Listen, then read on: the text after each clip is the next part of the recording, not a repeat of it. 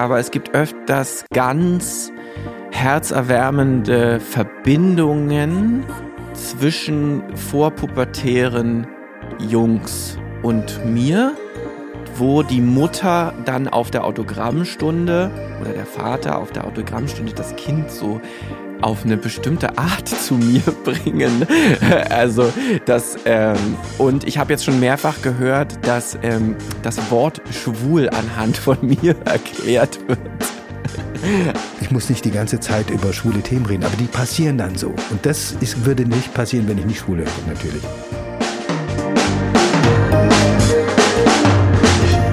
Hallo, hier ist Johannes Kram mit dem Queerkram Podcast, präsentiert von queer.de. Unser Motto ist hier, wir sind alle gleich, aber wir sind auch alle anders. Und ja, ich glaube, dass wir uns alle etwas zu sagen haben. Ulrich Hub ist Bestsellerautor von Kinderbüchern und der meistgespielte deutschsprachige lebende Kinder- und Jugendtheaterautor. Lukas Nimczek ist Komponist und einer von drei Sängern der erfolgreichsten deutschen Kinderband Deine Freunde. Beide also große Namen im Kinderbusiness, beide auch offen schwul und beide kennen sich nicht persönlich und treffen hier im Podcast erstmals aufeinander. Lukas kennt man übrigens auch von The Voice Kids bei Sat 1, wo er 2020 mit seinem Bandkollegen Florian Sump einer der Juroren war. Ulrich und Lukas sind beide auch Regisseure, vor allem ihrer eigenen Stücke. Die richten sich bei Lukas aber hauptsächlich an Erwachsene. Er gilt als einer der wichtigsten Vertreter eines neuen deutschen Musicals, das aktuelle und relevante Themen behandelt und es schafft, dass das alles auch richtig witzig ist. 2018 erhielt er zusammen mit Franziska Kurobka den Deutschen Musical-Theaterpreis für die besten Liedtexte für das Stück Jana und Jannis Sag einfach Jein. An der Universität der Künste in Berlin hat er aktuell auch noch einen Lehrauftrag im Studiengang Musical und Show. Ulrich Hub, der gelernter Schauspieler ist, bringt seine bisher zwölf Kindertheaterstücke zunächst oft als Kinderbuch heraus. Sein bekanntestes ist An der Arche um acht von 2007, illustriert von Jörg Mühle. Es ist eines der meistverkauften deutschen Kinderbücher. Das gleichnamige Theaterstück wurde vielfach ausgezeichnet, in über 30 Sprachen übersetzt und es gibt mittlerweile weltweit über 400 verschiedene Inszenierungen davon. Sein aktuelles Buch, was er auch wieder zum Theaterstück machte, heißt Lahme Ente und blindes Huhn. Ein ganz zartes Stück über, wie man heute sagt, Inklusion, das trotzdem brüllend komisch ist. Beide haben auch explizit queere Projekte veröffentlicht. Lukas brachte als Komponist und Regisseur zusammen mit Franziska Korobka, die die Texte schrieb, das Musical Wir, Familie ist, was man daraus macht, heraus, wo es um ein Lesben- und ein Schwulenpaar geht, die zusammen ein Kind bekommen wollen. Uli kam bundesweit in die Nachrichten mit seinem Buch Ein Känguru wie du über ein schwules boxendes Känguru, als es gegen eine Baden-Badener Inszenierung der Theaterversion so heftige Ablehnung von Eltern gab, dass das Stück abgesetzt werden musste. Wie schwul, wie queer, kann, darf, soll Kultur für Kinder sein? Gehen Schwule mit Kinderthemen anders um als Heteros? Wie schreibt man überhaupt für Kinder? Ulrich Hub und Lukas Nimczek sind heute im Studio. Ich freue mich sehr auf das Gespräch.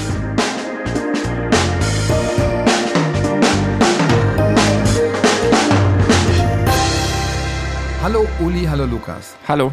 Hallo zusammen. Bevor wir über Inhalte und Themen sprechen, würde ich gerne heute mal über Zahlen sprechen. Wie alt sind die Kinder, die euch auf den Konzerten zuhören, die in deine Theaterstücke gehen? Grundschule, sechs bis zwölf bei mir. Bei mir ganz genauso. Ah, guck. Das ist auch das schönste Alter. Wieso ist das das schönste Alter? Weil sie da schon viel verstehen, weil sie auch Ironie verstehen, weil sie Witze verstehen, weil sie neugierig sind, viele Sachen wissen, viele Sachen auch nicht wissen. Und das ist sehr lustig, sich mit ihnen zu unterhalten. Und ich halt, kann noch dazu fügen, weil sie noch nicht in der Pubertät sind und einen nicht grundlos auf den Podest heben, sondern wirklich die Musik in, in unserem Fall oder die Stücke sehen wollen und nicht unbedingt die Person, die auf der Bühne ist, nur. Okay. Weiter mit Zahlen, äh, damit wir überhaupt mal so ein bisschen Überblick bekommen, in welchen Größenordnung unterwegs seid. Weißt du, wie viele YouTube-Views äh, euer meistgegucktes Video hat? Ich glaube sieben Millionen oder 7, sowas. Sieben Millionen, ja, mhm. Schokolade. Ja. Wie kommt man auf so eine Zahl? Ähm, über Jahre und über Zufall. Also bei uns ist das äh, kompletter Zufall gewesen. Wir haben das mal angefangen, weil wir es lustig fanden und weil wir dachten, ach, gibt so wenig Neues im Kindermusikbereich, klingt alles sehr ähnlich mhm. und gibt so ein paar Klassiker und dann jetzt zehn Jahre später ist es ein Hauptberuf. Ich habe das, also ist Zufall, ich kann das, war aber kein Marketing. 7,7 Millionen, das müssen ja, so viele Kinder gibt's doch, äh, klar, so viele Kinder gibt's, aber die müssen ja alle das dann mal geguckt haben. Das fühlt sich an wie eine alte Volksweise spielen inzwischen, wenn man das Lied spielt. Also wenn wir das äh, live machen, können wir zu jedem Zeitpunkt des Liedes einfach nur aufhören und die Kinder singen den Rest. Also das ganze Lied. Es geht um, Schokolade, dass es bei der genau. Oma Schokolade gibt und zu Hause nur Gemüse. Ne? Exakt, das, das exakt. Ich habe Uli gestern, als ich vorbereitet habe, auch nach Zahlen gefragt und er konnte mir die nicht sagen, weil ich gar nicht einschätzen konnte, wie oft dieses Stück gespielt ist. Ich habe eben schon in der Anmoderation gesagt, 400 Inszenierungen des erfolgreichsten Stücks, das sind ja dann etliche tausend Aufführungen, oder? Vermutlich ja, ja, natürlich. Es wird, ein, es wird ja nicht einmal aufgeführt, sondern mehrfach hintereinander. Oder zwar manchmal läuft es jahrelang, manchmal gibt es auch nur fünf Aufführungen. Und dann wollte ich wissen, wir sind jetzt ähm, in der Weihnachtszeit, da werden ja Kindertheaterstücke besonders oft aufgeführt, äh, da wollte ich wissen, will Theater gerade jetzt ein Stück, da musstest du selber den Verlag anrufen. Dein erfolgreiches Stück Arche um 8 wird gerade in 24 Theatern gleichzeitig Oh, okay. Und das letzte Schaf in 14 Theatern. Das heißt, wenn du irgendwo jetzt in irgendein Kindertheater gehst, ist die Wahrscheinlichkeit wie hoch, dass ein Stück von dir läuft? Das, also es wird, also ich, die meisten Theater haben es schon gemacht. Weil es ist tatsächlich, es gibt es schon lange. Ich habe es 2008 geschrieben, es war ein Auftragswerk. Ich sollte ein Stück zum Thema Gott schreiben, weil es da nicht so viel gab. Und seit 2008, das ist ja schon eine ganze Weile her, also es gibt schon mehrere Theater, die es mehrfach auf den Spielplan gesetzt haben. Also es gibt auch Leute, die es nicht mögen, die sagen, man kommt einfach nicht drum herum, wir müssen es jetzt auch einmal machen. Weil es gefordert wird, weil die Eltern sagen, wieso läuft das nicht hier? Das ja, weil, weil es gibt es eben auch als Buch und die Kinder kennen es und man hat dann schon das Theater voll. Das. Wie viele Kinder sind bei euren Konzerten? Mm, also kommt auf die Städte an, zwischen 2 und 8000. Das ist ja wahnsinnig viel. Ja, das ist ja auch für eine Nicht-Kinderband, gibt es ja wenige in Deutschland, die das machen. Äh, also ja, also tatsächlich auch jetzt in der gerade in der jetzigen Zeit. Wir haben ja auch gebankt, ob das mit der Tour wieder so geht und wir gehören zu den wenigen Glücklichen, wo die Leute gerade kommen. Und wir haben uns jetzt auch gezwungen gesehen, ein Orga-Video zu posten, wo wir den Leuten erklären, wie, wie unsere Konzerte überhaupt mhm. organisiert sind, weil das inzwischen so eine große Struktur ist, in der wir da unterwegs sind. Also wir haben eigene Erzieher dabei, wir haben einen abgetrennten Kinderbereich, weil wir Eltern und Kinder auf unseren Konzerten trennen. Wir erklären den Leuten das, wir verteilen Bändchen, wo die Eltern ihre Telefonnummern draufschreiben, damit die Kinder wiedergefunden werden. Also wir sind inzwischen eine richtige kleine Dampfmaschine und äh, genau, das ist inzwischen echt groß, ja. Das heißt, ihr habt beide mit euren Stoffen zigtausende Kinder erreicht und erreicht sie immer wieder. Ist einem das bewusst, welchen Eindruck man bei diesen Kindern gemacht hat, was man, dass man in denen was auslöst? Was für eine Bedeutung, ich meine, man erinnert sich ja auch, was, was man selber als Kind konsumiert hat, wie wichtig das für einen ist, auch für Geschmack, für Meinung, für das, wo man sich im Leben dran, dann ausrichtet, ist einem das bewusst? Also ich habe natürlich nicht die Zuschauer, die du hast. Ich lese meistens in Klassen, das sind dann eine Klasse oder zwei Klassen. Manchmal lese ich in größeren Hallen, wenn ich dafür eingeladen werde. Und im Theater ist es unterschiedlich. Es gibt Na gut, große aber wenn, wenn du jetzt ein paar tausend Aufführungen ja, zusammenrechnest, dann kommst du auf dieselben Zahlen wie oder. Ne? Das weiß ich nicht. Aber es ist ein schönes Gefühl, wenn man zu Hause sitzt und weiß, im Augenblick wird gerade das Stück gespielt. Ich, hab, ich muss gar nichts tun und verdiene damit trotzdem Geld und erreiche Leute. Das äh, muss das ich schön, sagen, das, ja. das Gefühl, das ist ein interessantes Gefühl, was du beschreibst, weil das habe ich auch öfter dieses, äh, ich sitze zu Hause auf St. Pauli, ganz weit weg von Kindern, ne? Und währenddessen, man kann jetzt neuerdings bei Spotify gucken, wie viele Menschen hören in diesem Moment jetzt gerade die Musik. Und das ist ein mhm. komisches. Gefühl. Dann kannst du auch sehen, in Amerika hören das welche, in Deutschland hören das welche. Und ich weiß, dass ich von dem, was ich damals als Kind konsumiert habe, wahnsinnig geprägt worden bin. Also bei mir war es Reinhard Lakomi. Meine, ähm, meine Familie kommt ja aus äh, quasi Ostberlin und aus Leipzig. Und äh, bei mir war es Reinhard Lakomi und so diese äh, Ostmärchen-Aufnahme auf äh, Märchenkassetten mit ganz tollen Schauspielern, ganz toll gesprochen. Die haben mich unfassbar geprägt, auch in dem, was ich jetzt noch mache. Und deswegen, ich kann es nur ahnen, wie das jetzt mit deine Freunde ist. Ich krieg aber ja natürlich sehr direktes Feedback, weil ich die alle treffe. Und auch mit denen rede, wenn wir wieder Autogrammstunden machen dürfen. Und das ist nicht spooky, nach dem Motto, so viele Kinder beschäftigen sich jetzt mit dem, was ich da in die Welt gesetzt habe. Was ist das für ein Gefühl von Verantwortung? Klar ist man dankbar, klar ist es, ist es finanziell natürlich schön, klar ist es immer schön, eine gewisse Wichtigkeit zu haben oder einen Erfolg zu haben, wenn man lange für gearbeitet hat. Aber was in Bezug auf, was das mit den Kindern macht, äh, sind da eure Gedanken? Ja, so wie Lukas gesagt hat, ist ein schönes Gefühl, dass man tatsächlich etwas bewirkt, dass die Leute das kennen. Ich bekomme auch viele Briefe von den Kindern, wo sie Fragen stellen. Oder auch ich, also ich sitze nie da und lese mein Buch, sondern ich rede dazwischen mit den Kindern, frage, wie sie etwas empfinden. Und die Gespräche sind eigentlich das Allerschönste. Was für Gespräche sind das? Naja, in den, also in den Büchern geht es bei mir um schon große Themen. Also es geht um Gott, ja, zum Beispiel, es geht um Gott. Gibt es einen Gott? Ja, nein. Da darf man auch sagen, was man will. Ich persönlich glaube nicht daran, aber in dem Buch geht es eben darum, dass man an alles glauben darf, was man will, wenn man jemand anderem nicht schadet. So, es geht auch darum, darf man jemanden umbringen, der einen bestohlen hat? Finden viele ja. Und was macht man dann mit der Leiche? Also solche Fragen werden durchaus da auch ähm, gestellt. Und da sind eben ein bisschen moralische Fragen. Und die manchmal werden meine Bücher, die werden als philosophisch behandelt und das freut mich immer, wobei alle meine Freunde, also wenn wer mich kennt, würde mich nie als philosophisch, denen fällt alles Mögliche zu mir ein, aber das Wort kommt sonst nicht vor. Nur in meinen Büchern. Das ist schön. Das ist also, doch schön, wenn man ja. so gelesen wird, ne? genau, ne? Also ja. wenn man das gar nicht selber sendet, ja. weil das ist bei uns auch so. Wir haben zum Beispiel auch ein Lied über Bälle, die auf Dächern liegen geblieben sind und die Luft langsam verlieren, ne? Und niemand interessiert sich mehr für sie. Und das wird von äh, manchen Gruppen als ein äh, Selbstmordlied mhm. gelesen. So, von manchen Gruppen wird es einfach als ein Lied über Bälle gelesen und von manchen wird es als ein Lied für über Leute gelesen, die nicht beachtet sind. So und das ist doch ganz schön. Haben wir uns gar nicht dabei gedacht, aber hat natürlich einen Subtext, weil wir sie vermenschlicht haben und dann dann passiert eben sowas. Finde ich auch total interessant, wenn genau, das passiert. Ja. Man will ja niemand vorschreiben, wie er etwas empfinden oder lesen soll. Das dürfen die Leute selber. Und wenn es mehrere Möglichkeiten gibt, dann ist es eigentlich immer ein gutes Zeichen. Und trotzdem habt ihr eine Macht. Da ihr diesen Einfluss habt, habt ihr eine Macht? Seid ihr euch dessen bewusst oder wie seid ihr euch dieser Macht, dieser Möglichkeit, dieses Einflusses bewusst? Also wir sind uns, äh, kann ich ganz klar sagen, dessen bewusst, dass wir einfach öfter auch ähm, Respekt bekommen, wenn wir Rückmeldungen bekommen, die zum Beispiel kritisch sind. Also die gibt es ja auch. Ähm, wir setzen uns mit denen ganz klar auseinander. Also zum Beispiel einer unserer größten Hits heißt Deine Mutter. Es war einfach damals ein äh, Spiel mit diesen Deine Mutter-Witzen und wir haben da ein Liebeslied an Mama draus gemacht. Aber jetzt kommen, regen sich Stimmen, das kann doch alles auch der Vater machen. Wie könnt ihr denn ein Lied über deine Mutter machen? Und klar, ist ein acht Jahre altes Lied, äh, auf das wir sehr stolz sind, das auch schön getextet sind, aber wir fühlen uns zum Beispiel inzwischen dazu berufen, live äh, zu sagen, und liebe Väter, wir wissen, ihr könnt das mhm. auch alles machen, aber hebt bitte eure Hände äh, für deine Mutter. Also wie Deswegen, sehr sich so diese ganzen Erwartungen auch in den letzten Jahren verändert haben, da würde ich gerne ja, extra mal drüber reden, weil das, glaube ich, ein sehr spannendes Thema ist. Aber wie, wie ist es bei dir? Wie, wie nimmst du deine Verantwortung, deine Macht wahr? Oder ist das gar nicht so? Oder darf man da gar nicht drüber nachdenken, wenn man schreibt? Nein, nicht wirklich. Also man, man muss den Kindern tatsächlich, das erwarte ich aber auch von jeder Kunstform, eine Utopie liefern. Also auch wenn sie scheitert, also auch wie bei Schiller, die schillerschen Helden scheitern, aber die Utopie lebt weiter. Man kann den Kindern nicht erklären, ich finde, man darf überhaupt nicht erklären, dass die Welt scheiße ist und das nicht zu ändern. Es muss immer eine Möglichkeit geben und immer eine Hoffnung. Das finde ich wichtig, für Kinder wie für Erwachsene. Äh, der, diese Verantwortung habe ich, aber das erwarte ich übrigens auch von anderen.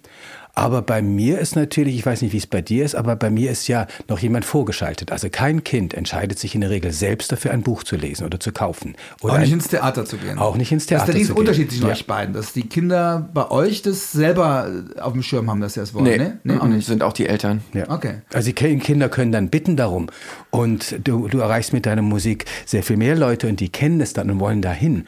Aber bis sich ein, also bis sich ein Kind dafür entscheidet, jetzt genau dieses Buch zu haben, das dauert eine Weile. Also ich muss tatsächlich, und der Verlag, also mein Theaterverlag und mein Buchverlag, das sind zwei verschiedene Verlage, müssen erst einmal die Theater davon überzeugen, das Stück zu machen oder die Buchhändler, das, das Buch in, das, in den Handel zu stellen und dann die Eltern davon zu überzeugen, das für ihre Kinder zu kaufen.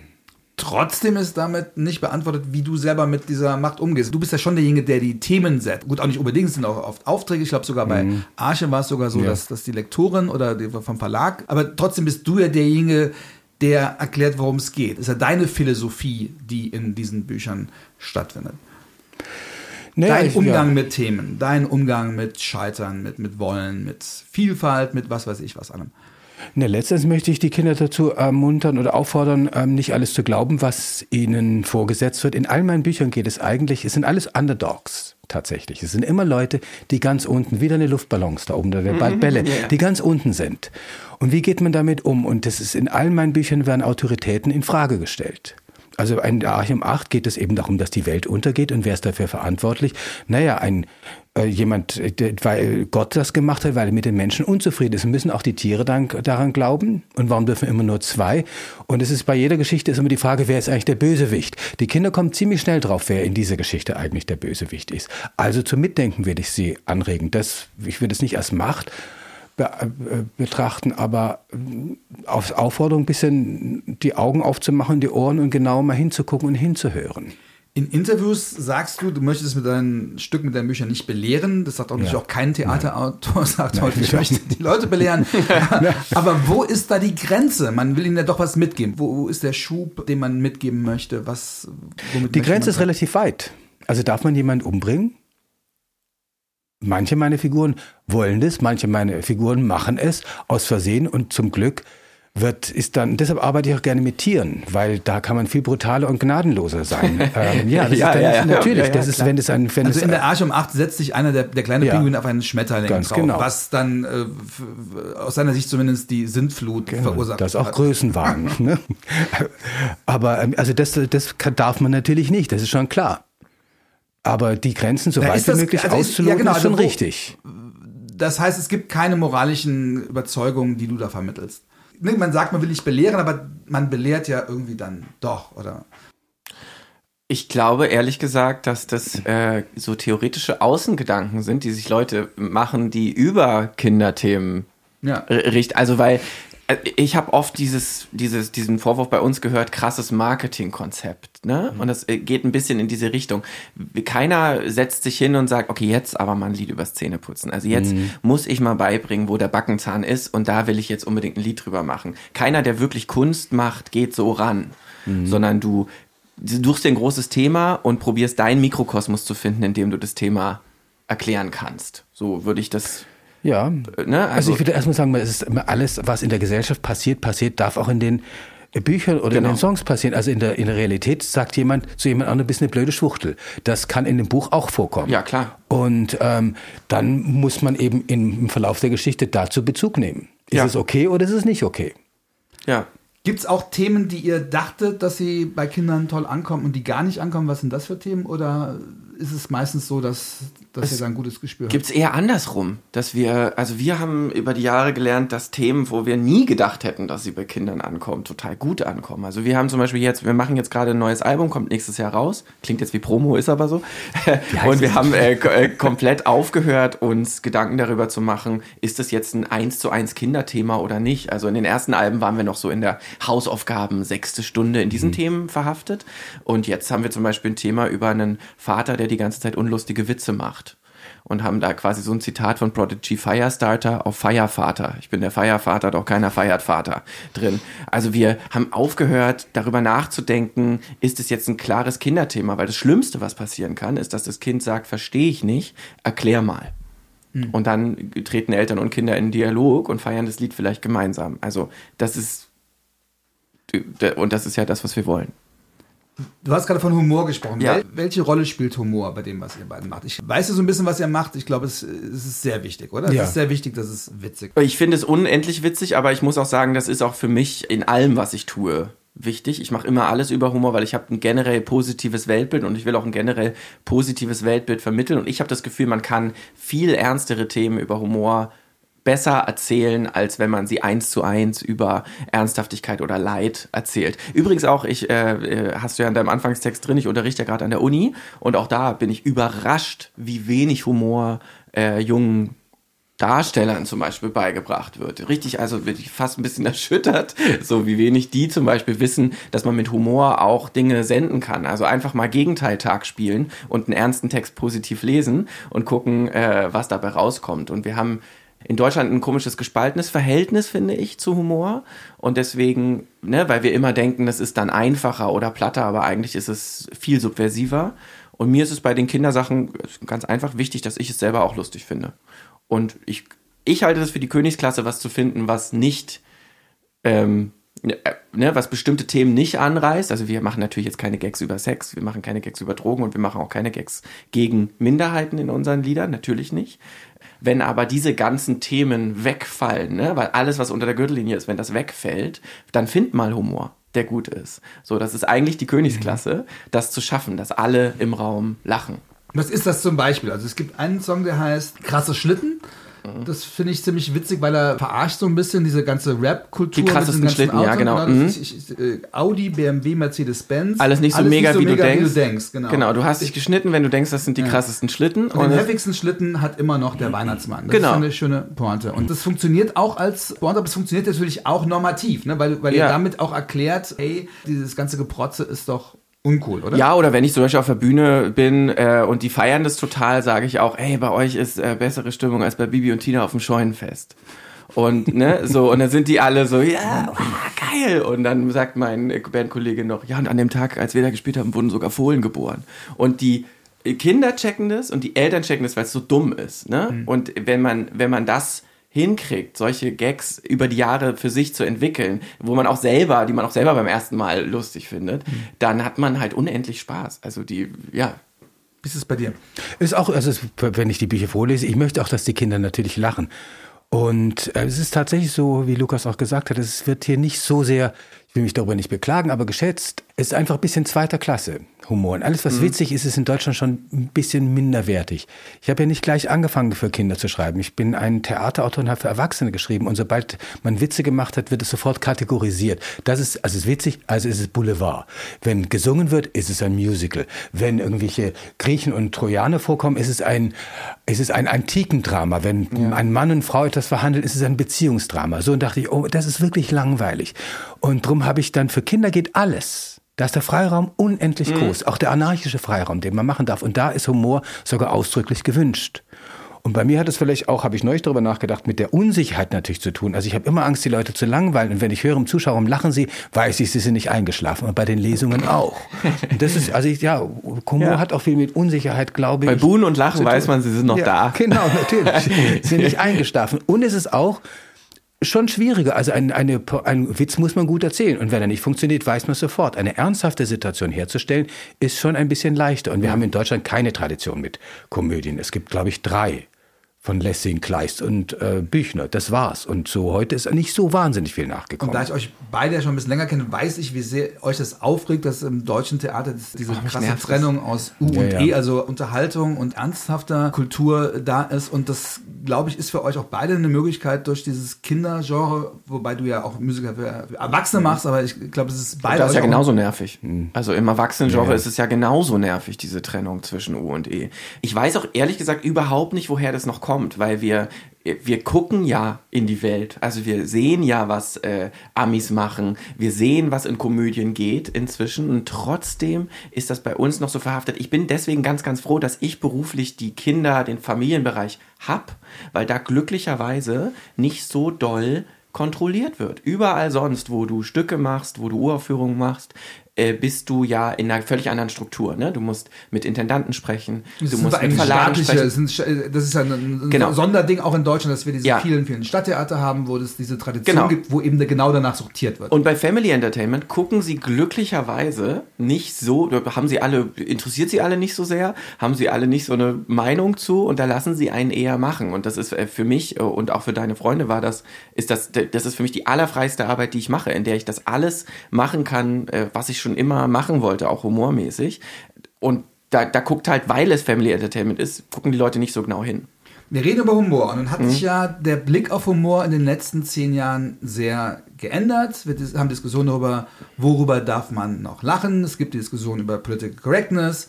Hat das eure Arbeit irgendwie beeinflusst? Du hast eben schon ein Beispiel genannt, mhm. deine, deine, Mutter, wo, wo, man heute sagt, okay, das ist ein klassisches Mutterbild, was er transportiert. Nervt das? Ist das ein Gewinn? Du hast gerade ein Buch geschrieben, wo es um Menschen mit Behinderung geht. Wo muss man da aufpassen? Erzählt doch mal ein bisschen aus dem Nähkästchen, wie euch diese ganze Diskussion, was darf man eigentlich noch, wie geht man mit diesen Themen um, worüber darf man lachen, wie das eure Arbeit in den letzten Jahren geprägt hat und verändert hat. Äh, oh, also äh, es ist ein, es, ich finde erstmal an sich äh, ist das alles richtig. Also ich finde diese ganzen Ansätze, äh, Menschen mit einzubeziehen, die lange nicht äh, einbezogen worden sind, total richtig. Und ich finde es auch ganz richtig, darüber zu sprechen. Ich finde es komplett schwierig, im Nachhinein Dinge, die vor zehn Jahren passiert sind, in Frage zu stellen und zu canceln. Und ich finde es schwierig, kommt, äh, den Mund verboten zu bekommen. So, also ganz einfach. Ne? Es gibt ja zum Beispiel auch Gruppen, die sagen, du darfst gar nicht über mein Thema sprechen, weil du nicht zu meiner Gruppe gehörst. Diese Sachen finde ich erstmal schwierig, weil ich finde, man muss äh, über alles sprechen dürfen. Nichtsdestotrotz, also ähm, wir haben einen Song auch, der heißt Ohne mein Rudi da geht es um einen coolen Bruder und wir haben einen Song, da geht's die Sirene, da geht es um eine Schwester, die äh, in der U-Bahn schreit. So, und das ist, sind autobiografische Lieder von äh, meinem Bandkollegen Flo, weil seine Tochter einfach ein bisschen lauter war als sein Sohn. Und natürlich wird das jetzt auf eine Waagschale gelegt und gesagt, äh, Mensch, ach, das Mädchen ist die Sirene, ja, und der, der Brudi ist der Coole, mit dem du abklatschst. Und auch da, ne, äh, wenn wir den Brudi-Song jetzt live spielen, äh, kommt am Ende eine Schwesti dazu. Also das sind Sachen, die wir hören und die wir dann auch verändern. Ich würde jetzt aber niemals sagen, für den Song schäme ich mich, weil der war zu dem Zeitpunkt, als wir den gemacht haben, äh, total okay und ist es auch heute noch. Wird es deine Arbeit? Eigentlich nicht, weil mit den Tieren geht ohnehin alles. Und man nochmal. Du hast die Tiere, ja, tatsächlich. Das, ähm, das ist äh, und man kann auch, also es ist so ein Ding im deutschsprachigen Raum. Man kann es ganz klar in Comedians sehen. Im, ähm, in, Im angloamerikanischen Raum machen Comedians Witze über andere. Nee, über sich selber. Ja. Und äh, bei uns machen sie über andere. Ganz klar. Nach unten, ne? Ganz nach immer nach unten getrieben. So, und das sind alles schlechte Witze. Die gehen alle nicht. Wer sich das anhören will, kann es ja gerne tun, aber sowas kommt bei mir sowieso nicht aber vor. Aber so ist doch ein Großteil des deutschen Humors. Ja, also im, genau. im Fernsehen, in den Filmen. Die erfolgreichsten Filme funktionieren genauso. Genau. Das ist auch ein Problem. Das sind auch keine guten Filme, finde ich. Nee, und wir reden da vor allem auch hier nicht drüber. Also, es gibt ja so Spitzen des deutschen Humors und die fragwürdig sind. Also, ich meine, diese ganzen Bully-Filme, ne, das ist alles homosexuellenfeindlich. Also, und zwar zutiefst. Also, und das sind auch Filme, die mich damals schon mhm. getriggert haben, wenn du dir Periode 1 und Schuh des Manitou anguckst. Und auch auf der Musical-Version, also mit mir macht das nix, wenn da jetzt die Oberschwuppe äh, die, die Hand, die, das gebrochene Handgelenk, äh, Handgelenk und die Handtasche hat, weil der Regisseur denkt, das ist ein safe Joke. So, ne? Weil wenn es nicht von einem, äh, wenn es nicht von einem homosexuellen Team gemacht wird, dann sorry, das ist, also geht das nicht. Ja, ich finde, es war ein bisschen noch eine andere Zeit, aber trotzdem gibt es dafür ja, keine klar. Entschuldigung. Ich finde, die sollen einfach sagen, wir machen Witze, wir machen homophobe Witze und verdienen damit jede Menge Geld. Kommt und guckt euch das an, dann ist okay. Aber mhm. sie sagen immer, nein, in Wirklichkeit sind es ja keine. Wir kennen sogar ganz viele Schwule im Bekanntenkreis, die haben sich das angeguckt. Ja, genau. Sagen, das ist überhaupt nicht so. Das geht nicht. Aber mhm. offen zu sagen, was sie machen und dann, dann ist okay. Ihr wisst, was gerade passiert. Wenn wir dieses Bully-Thema haben, ich habe das ja in meinem Buch ja, besprochen. Ich, DPA hat mich schon, glaube ich, dreimal zitiert gegen Bully. Und jedes Mal, wenn darüber berichtet wird, schreiben fast alle Homosexuellen unten drunter, aber mir hat's doch gefallen. Mhm. Können ähm, Sie ja auch. Wir, wir, wir, ja, wir, ja, wir, das, ja. das ist doch kein Problem, man muss doch äh, so. Wir sehen das jetzt, wir drei sehen das am Tisch so, aber die meisten sehen das nicht so. Oder ähm, der Unterschied ist für mich die fehlende Wärme in der Figur. Weil, also, ich habe ja auch ein Stück über schwules und lesbisches Paar geschrieben, die zusammen Kind kriegen. So. Und da gibt es auch eine Figur, der trägt gerne so geprintete Leggings, die heißen für Männer übrigens Meggins, falls ihr das nicht wisst. Äh, du und ähm, die. Die heißen wirklich so, ne? Die halt doch, die heißen für Männer Meggins und darauf besteht die Figur auch, dass man das nicht Leggings nennt. Ähm, ne? Und da, ähm, und es ist aber eine Figur, die eigentlich die Familie zusammenhält, die äh, Spannungen löst, die am Ende auch der Vater des Kindes wird, obwohl das eigentlich jemand anders werden sollte. Also das ist eine Figur, die einen totalen Weg macht. Und dann haben dann trotzdem, hat dann in die Presse hat dann geschrieben, ja, das ähm, gibt schon auch klischeebeladene Figuren. So. Und da muss ich, da finde ich, das ist ein Unterschied, ob ich aus einer ähm, Person eines diversen, aus der Position eines diversen Teams eine Figur mit einer Wandlung entwickle oder ob ich mich entscheide, Star Trek mit Schwuchteln zu machen. Das ist für mich ein Unterschied. Und ich kann auch über alles lachen. Ich mag Trash, ne? Also nicht falsch verstehen. Ich finde das alles auch, wenn das gut gemacht ist, lustig. Und mein äh, alter Arbeitgeber, das Schmidt-Theater, äh, produziert ja auch weiterhin schwulen Klischees, wo ich sagen würde, die würde ich niemals so auf die Bühne bringen. Trotzdem kann ich da drin sitzen und darüber lachen, wenn der Darsteller das lustig spielt. So. Ne? Aber man muss da eine, äh, eine Sensibilität für entwickeln und auch ehrlich zu sich sein, was man da gemacht hat. Man dachte, es ist ein Safe Joke Und deswegen hat man das in den Film genommen. Und man wollte nichts über Schwule erzählen. Ja, das ruckelt sich auch wieder selber zurecht. Eine Zeit, also bisher ging über alles, konnte durfte man Witze machen, jetzt darf man vielleicht über ein paar Sachen zu wenig Witze machen, aber das muss sich halt wieder ausgleichen. Mhm. Ja. Das dauert eine Weile. Aber worauf musstest oder was hast du dir als Aufgabe gestellt, worauf du achten wolltest bei deinem letzten Buch? Lahme Ente, blindes Huhn. Naja, also das, wenn, ein, wenn man eine blinde Figur hat und ein lahmes, eine lahme Figur, die sich zusammen im Hinterhof im Kreis drehen und das, die, lahme, die, die lahme Figur, die sehen kann, das blind, die blinde Figur die ganze Zeit nur belügt, ist es schon mal eine moralisch schwierige Frage. So, wenn aber die blinde Figur die, die Weltherrschaft anstrebt, ist es vielleicht ganz gut, was die im Hinterhof bleibt und nicht ja. rauskommt.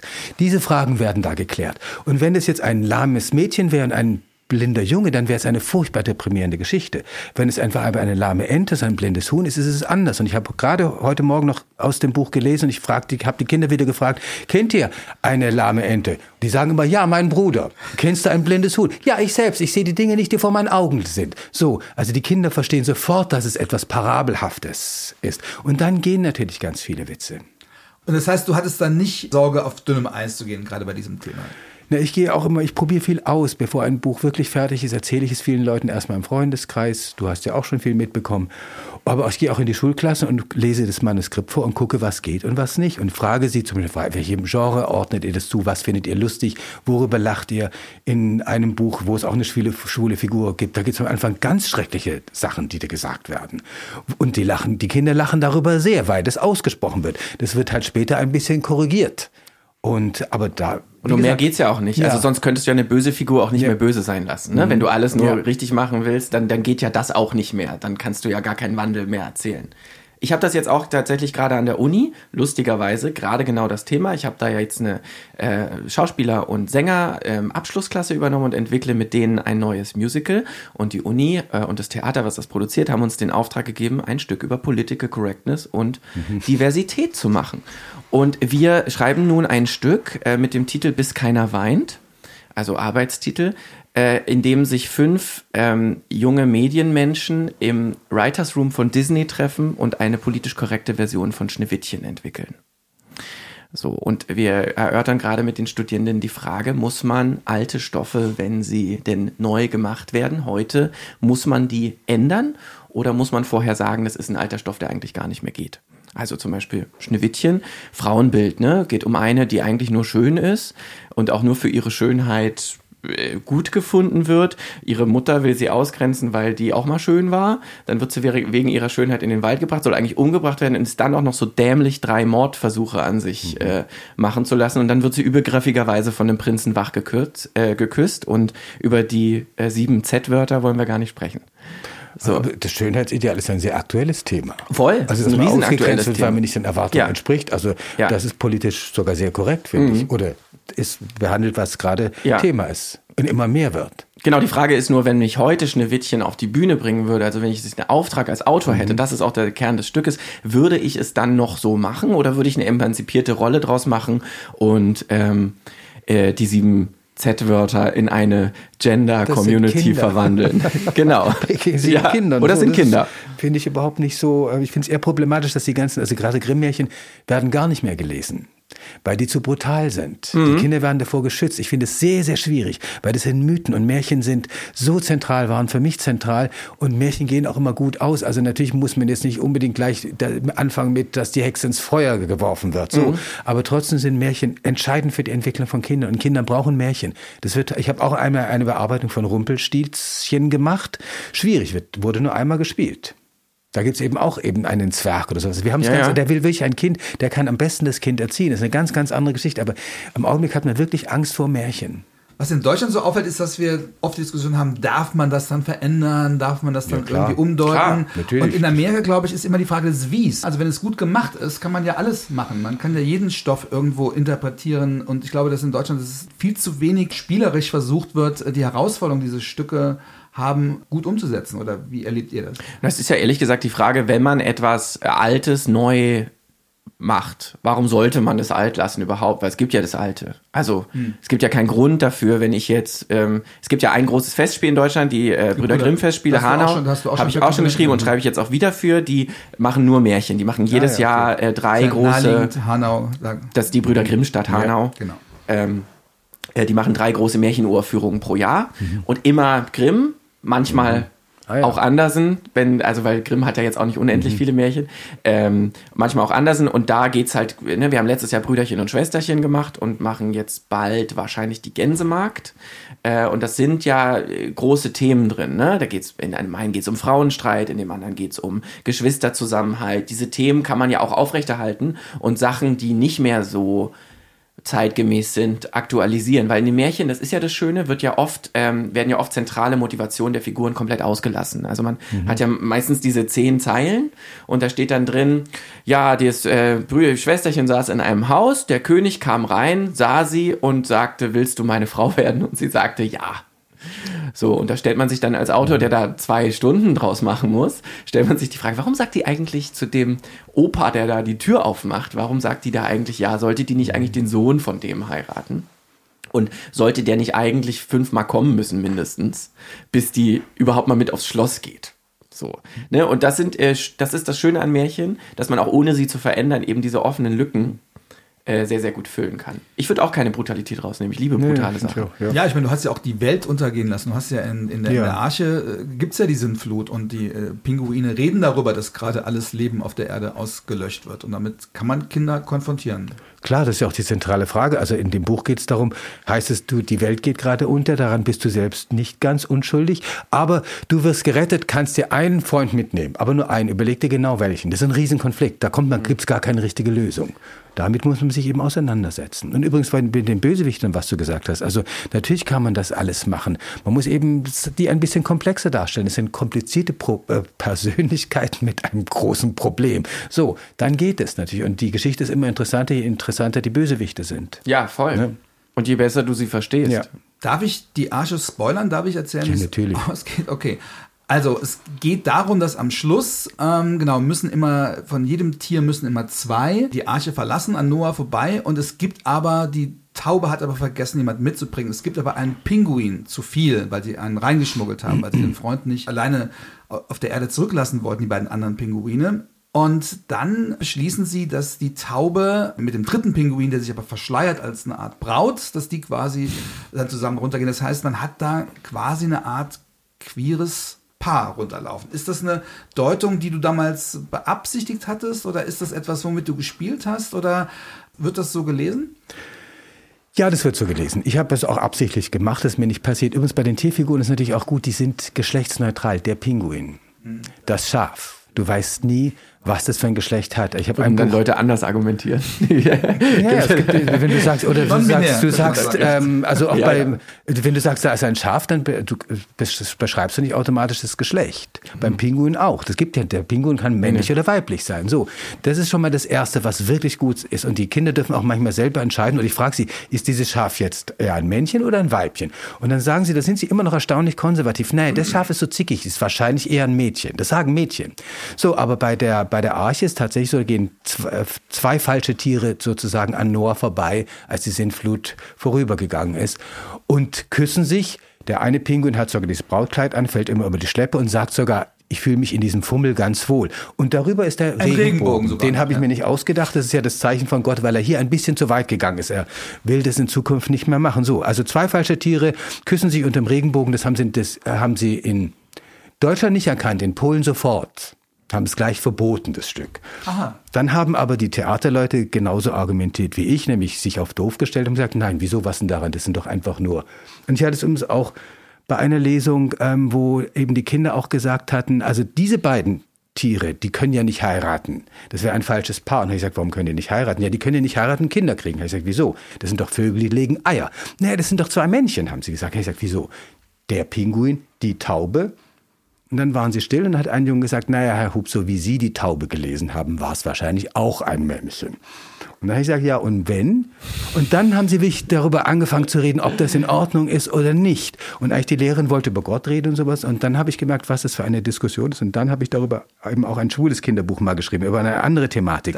Wegen der, wegen der Verantwortung und der Moral. So. Aber ist das nicht geil, dass dein Stück mal verboten worden ist? Oh, wie gern hätte ich sowas mal. Ja, also nur kurz und den Pol. Ist eher Ja, aber trotzdem, mega. Ja, ja. Trotzdem. Also die Kinder kapieren es natürlich, eben das Zeichen. Und das ist nicht passiert, das war Absicht.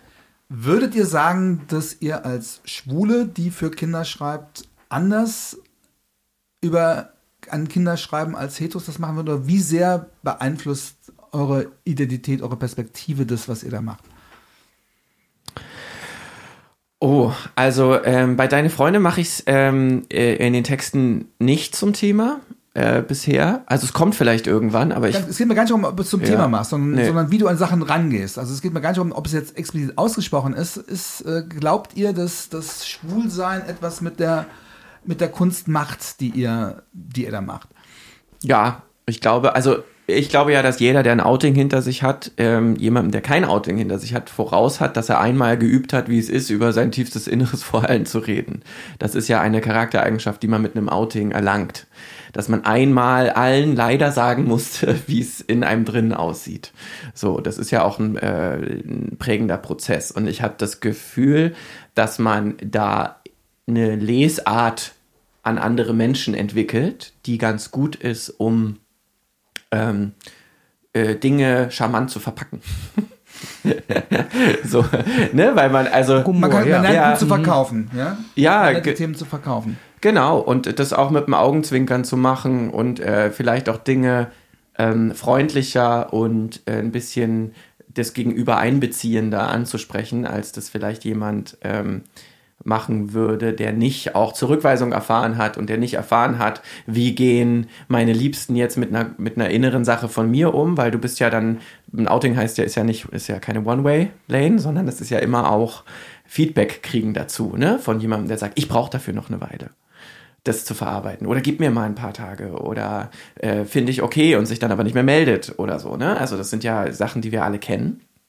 Und ich glaube, da erlangt man eine gute Sensibilität, Dinge vorsichtig, aber trotzdem so anzusprechen, dass sie alle verstehen. Oder ist das jetzt sehr... Nö, ich denke es auch so. Also ich, ich kann es nicht wirklich sagen, weil ich ja nicht wei- weiß, wie ich ähm, Geschichten entwickeln würde, wenn ich nicht schwul wäre. Und auch wenn man jetzt nicht schwul ist, gibt es ja noch andere möglich, schreckliche Möglichkeiten, ausgegrenzt zu werden. Also diese Erfahrungen machen ja trotzdem viele. Aber wenn ich mir jetzt, und ich, während du geredet hast, habe ich kurz über meine Sachen nachgedacht. Ähm, alle meine Figuren, wirklich ausnahmslos alle, sind Leute, die nicht richtig dazugehören, die große Sehnsucht haben, geliebt und anerkannt zu werden. Und das passiert nicht. Und darum kämpfen sie. Also wird es was damit zu tun haben, denke ich mal. Die Tatsache, dass ja, ihr bei Kindern so gut ankommt. Ich habe mal von einer Verwandten gehört, die gesagt hat, es ist doch irgendwie klar, dass man den schwulen Onkel so toll findet, weil das ist nicht der, der einen mit den klassischen äh, Rollenerwartungen und Moralerwartungen belästigt. Ja, das ist der, wo man auch sehen kann, dass es irgendwie anders geht. Kann das äh, auch damit zu tun haben, dass ihr da so dieses Anderssein oder auch so ein bisschen die Anarchie dahinter oder das Kämpfen gegen Erwartungen ist auch bei ganz vielen Liedern von euch so, dass ihr euch mit den Kindern auch so ein bisschen verbündet äh, gegen die Erwachsenenwelt? Naja, es gibt, also es gibt schon dieses, äh, dass wenn Ki äh, Freunde Kinder kriegen bei uns, ne, auch so, so ein bisschen diese Geilheit darauf, dass die einen schwulen Onkel haben, ne, der so, der dann jetzt dazukommt und der äh, sich vielleicht verkleidet mit den Kindern oder so. Also das ist ja auch was, was ich zum Beispiel auch total gerne bediene, ne. Das ist, äh, und es ist auch was, also bei mir ist es, glaube ich, eher auch eine Showmanship, die ich habe, wenn ich mit Kindern zusammen bin, weil ich äh, habe mich zum Beispiel gern verkleidet, ich habe gern Aufführungen gemacht, ich habe gern Puppentheater gespielt und sowas. Du auch, Ähm, du kommst Puppentheater auch ja, Puppentheater, ja, ja, viel. So, und auch selber mit, den- mit den Füßen dann so die, die ähm, Wohnzimmerlampen dazugestellt, Folien davor geklebt und dann selber mit den Füßen dazu eine Lichtshow gemacht und so. Also das sind ja Sachen, die, ihr- die mich geprägt haben. Weiß nicht, ob es unbedingt schwule Sachen sind, würden vielleicht manche Leute auch. Ich habe sagen. genau dasselbe gemacht, übrigens als Kind auch mit Puppen, äh, Ja, äh, Oh. Marionetten und das war auch meine ersten Theater. Ja.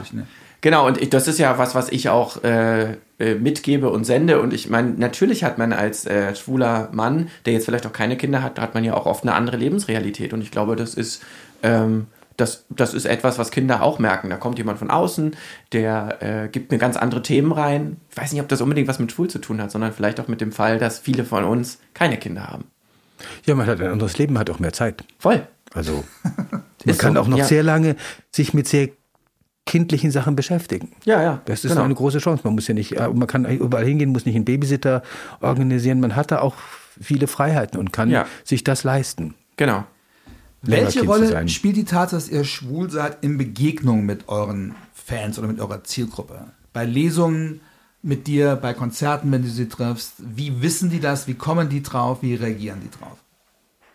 Bist du? Ich, ich weiß, ich kann sofort antworten. Sag mal. ähm, erstmal wissen sie es natürlich nicht. Also ich komme ja nicht rein und sage, hallo, ich bin ein schwuler Autor, habe jetzt ein Kinderbuch über eine lahme Ente geschrieben. Das ist ja nicht. Aber es gibt eben ein Buch, da hast du vorher schon besprochen, da gibt es eine schwule Figur und da frage ich die Kinder auch immer vorher, ob sie jemanden kennen. Und dann sagen sie oft, ja, sie, sie kennen jemanden meistens aus dem Fernsehen, YouTube-Video oder immer Freunde der Mutter, merkwürdigerweise. So. Und, Geiles ähm, Klischee, aber ja, awesome, ja. Am Ende ist, ähm, gibt es dann oft die Frage, hm, ob, äh, das ist auch sehr unterschiedlich, tatsächlich in Köln. Je weiter ich nach Neukölln, in, in Berlin, nach, nach, Neukölln komme oder sowas, wenn ich äh, diese Geschichte ähm, in Kreuzberg lese, in Neukölln, sind die Kinder sehr anders, sind sehr viel direkter. Da fragen sie bei der schwulen Geschichte, sind sie schwul? Und dann öffne ich auch die Diskussion. Übrigens wegen der moralischen Verantwortung frage ich immer, was glaubt ihr denn? Das ist dann sehr lustig. Da wird offen diskutiert, was dafür spricht, was dagegen spricht, dass ich schwul wäre. Ja, sieht man es oder nicht? Und dann sage ich, ja, ähm, wir haben in dem Buch geht es auch darum, dass man es eben nicht erkennen kann.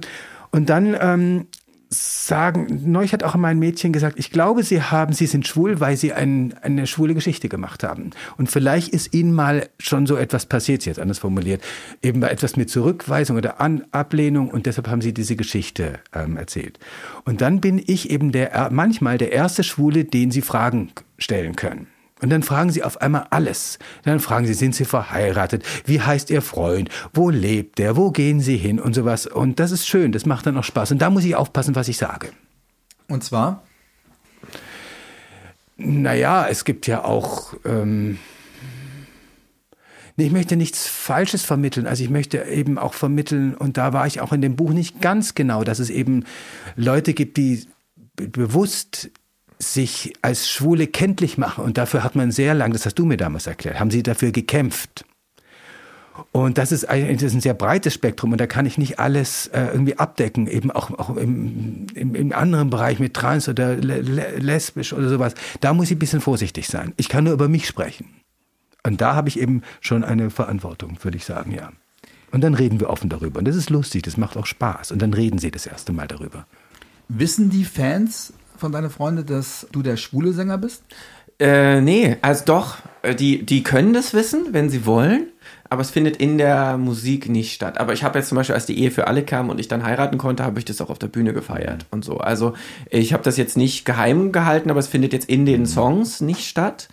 Ähm, ich, also äh, was, was öfter passiert ist, ist bei mir überhaupt nie so direkt, aber es gibt öfters ganz herzerwärmende Verbindungen zwischen vorpubertären Jungs und mir, wo die Mutter dann auf der Autogrammstunde oder der Vater auf der Autogrammstunde das Kind so auf eine bestimmte Art zu mir bringen. also das ähm, und ich habe jetzt schon mehrfach gehört, dass ähm, das Wort schwul anhand von mir erklärt wird.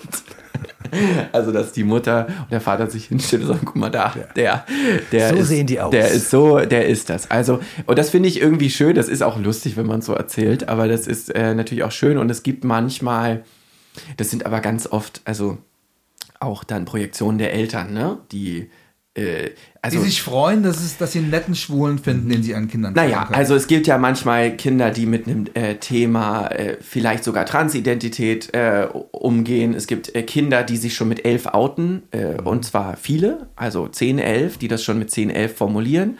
Ähm, und es gibt Kinder, die einfach ganz normale Kinder in der Vorpubertät sind und alles ausprobieren. Ne? Und es gibt äh, da, es gab da ganz, ganz warme und ganz tolle Begegnungen, wo ich auch Kinder getroffen habe, wo ich dachte, ja, du bist wie ich da. Also du bist das, äh, gespuckt wie ich. Und bei ähm, The Voice Kids zum Beispiel hatte ich auch ähm, einen Kandidaten äh, bis ins Finale, Leroy, der äh, quasi, wo viele sagen würden, das ist optisch eine Frau letztendlich, der sich auch ganz doll schminkt und ganz schick zurecht macht und so. Und da war ich auch sofort, also wir hatten sofort eine Verbindung. Das war wirklich, und das ist ja eine Fernsehshow, ne? Das war, du hast ja diese Blind Audition, hörst denjenigen singen, da dachte ich schon, wow, mich umgedreht und dann hast du ja in dieser Live-Sendung die erste Begegnung. Das ist ja auch wirklich nicht gefaked. Und äh, die, die, wir haben uns nur noch an, also wir haben uns angeguckt und sofort verstanden und da war sofort eine Verbindung da. Also das gibt es schon, aber bei mir nicht so, ich rede nie theoretisch über Schwulsein, sondern es gibt dann Ja, ich natürlich auch genau. nicht. Nur bei der Nee, einen Geschichte, wo es über das vorkommt, da muss ich ja auch. Genau, Ne? nee, genau. Es gibt bei mir eben durch diese Tiere und durch also eben Huhn und Ente, die Ente ist weiblich und das Huhn ist ja auch weiblich. Und das ist eine Liebesgeschichte. Da fangen die schon an, darüber nachzudenken. Ja. Oder es gibt, in einem anderen Buch gibt es einen Wachhund, der sich mit einem Verbrecher, mit einem Fuchs befreundet. Die kraulen sich liebevoll hinter den Ohren und sagen, hoffentlich hat es niemand gesehen. Es haben alle gesehen. Aber das sind natürlich Momente, wo das schon klar ist. Aber ich muss nicht die ganze Zeit über schwule Themen reden, aber die passieren dann so. Und das ist, würde nicht passieren, wenn ich nicht schwul wäre, natürlich. Also ich würde das auch, ähm, wenn ich, also wir entwickeln zum Beispiel gerade eine Hörspielreihe für deine Freunde, die wir nächstes Jahr machen wollen. Also wir wollen so ein bisschen was äh, so in die Zukunft denken. Und da gibt es zum Beispiel auch lesbische Mütter, aber einfach weil das die Cast, die das sprechen wird, so ergeben hat. Ne? Also ich finde das auch ähm, schwierig, das so zu seiner Hauptagenda zu machen, weil man jetzt äh, schwul ist. Ne? Also ich würde jetzt zum Beispiel auch in der Band kein extra Outing-Lied reindrücken, nur weil mir äh, einmal die Woche jemand schreibt, mach das doch mal. Das passiert ja. Tun ne? Sie das? Ja. Ja, ja, das passiert. Klar. Da ist Warum doch der Druck. Weil sie es erwarten von mir. Ne? Also, weil das ist aber mit allen Themen so. Also, das ist nicht nur, mach doch mal ein Lied über Scheidung, ist zum Beispiel auch sowas, was oft kommt, ne? Weil äh, wir haben uns scheiden lassen und da Scheidung wäre doch mal ein gutes Lied. Man muss aber dazu sagen, wir kommunizieren eigentlich fast ausschließlich mit Eltern. Das ist jetzt was Theoretisches, aber unsere Zielgruppe existiert ja gar nicht wie eine normale Zielgruppe, zum Beispiel online. Also die dürfen ja noch nicht bei Instagram sein, Ja. die dürfen nicht bei Facebook sein. Ähm, ne? Also wir Wir kommen können ja, bei YouTube gucken. Das ist ja. die, ja, aber auch ja unter Beobachtung. Quasi dürfen ja nicht sich einfach durchklicken. Das heißt, wir kommunizieren ja ausschließlich mit Eltern. Und da kriegst du oft auch Projektionen natürlich an Wünschen. Da kriegst du auch oft übervorsichtige Sachen und so. Ne? Also das muss man dann schon ein bisschen sieben.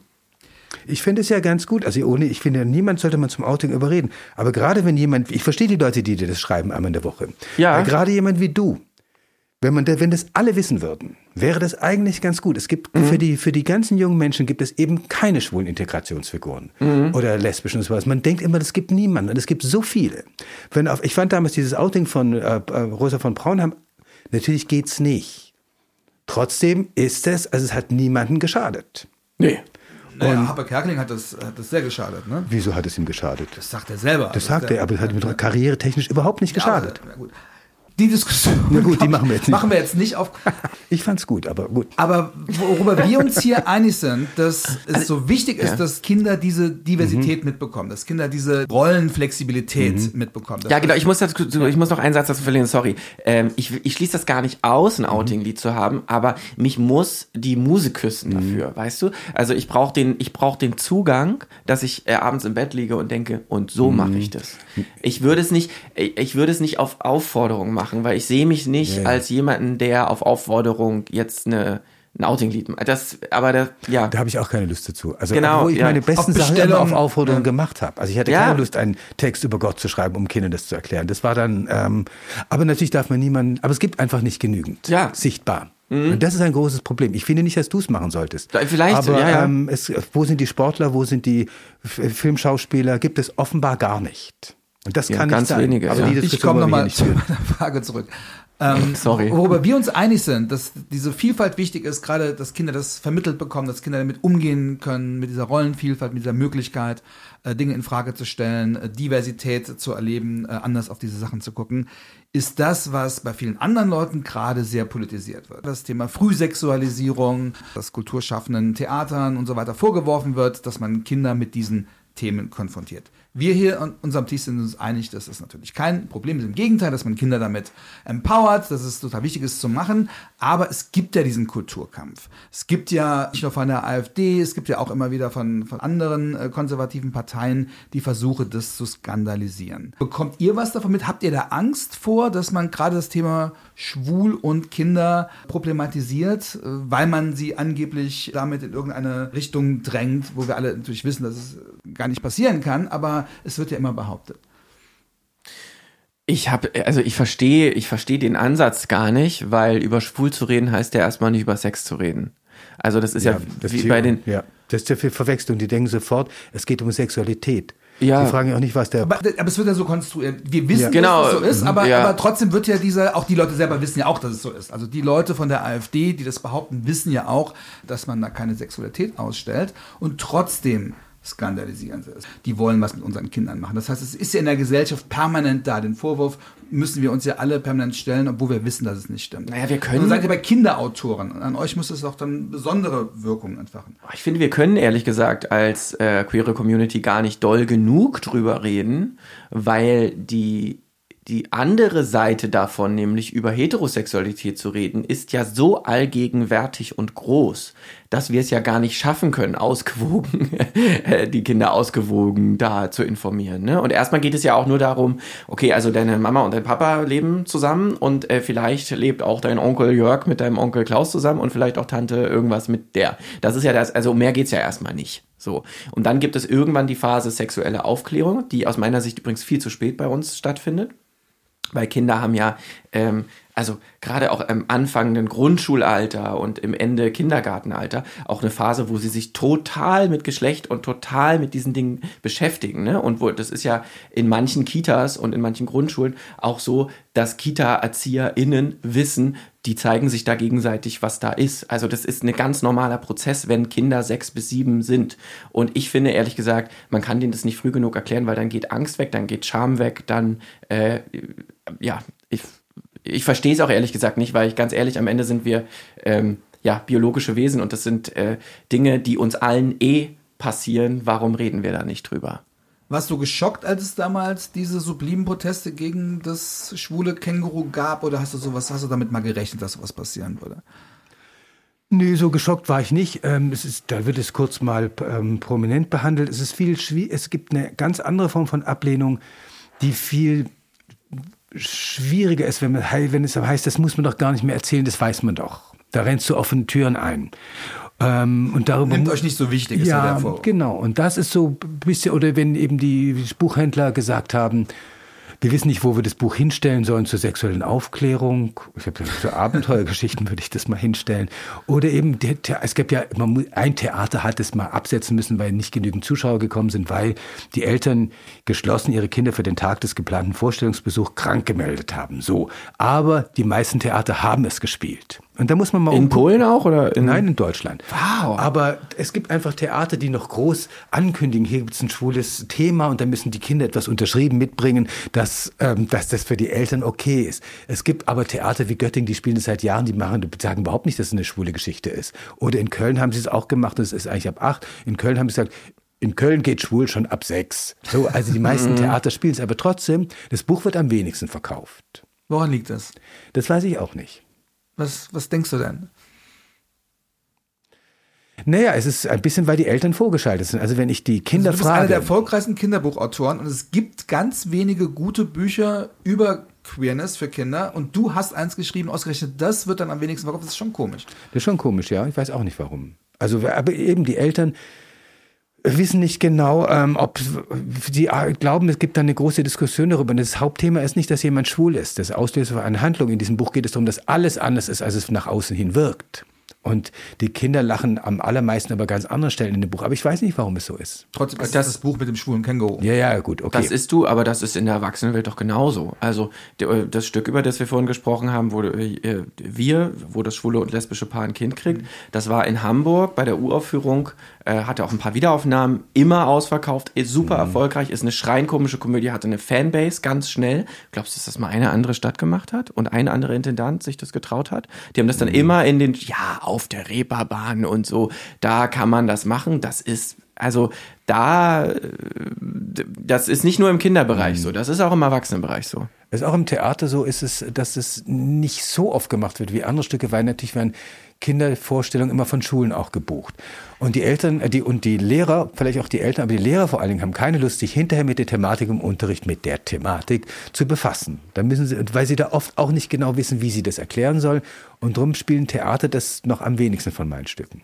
Am Ende des Podcasts, wo wir leider, leider schon sind, versuche ich meine aktuellen Gäste mit Gästen, die schon mal da waren, in Verbindung zu bringen und frage sie immer, ob sie irgendeinem Gast etwas hinzufügen wollen, widersprechen wollen oder ob es irgendwelche Gäste, Gästinnen gibt, die sie noch nicht persönlich kennengelernt haben, die sie gerne mal treffen würden und warum.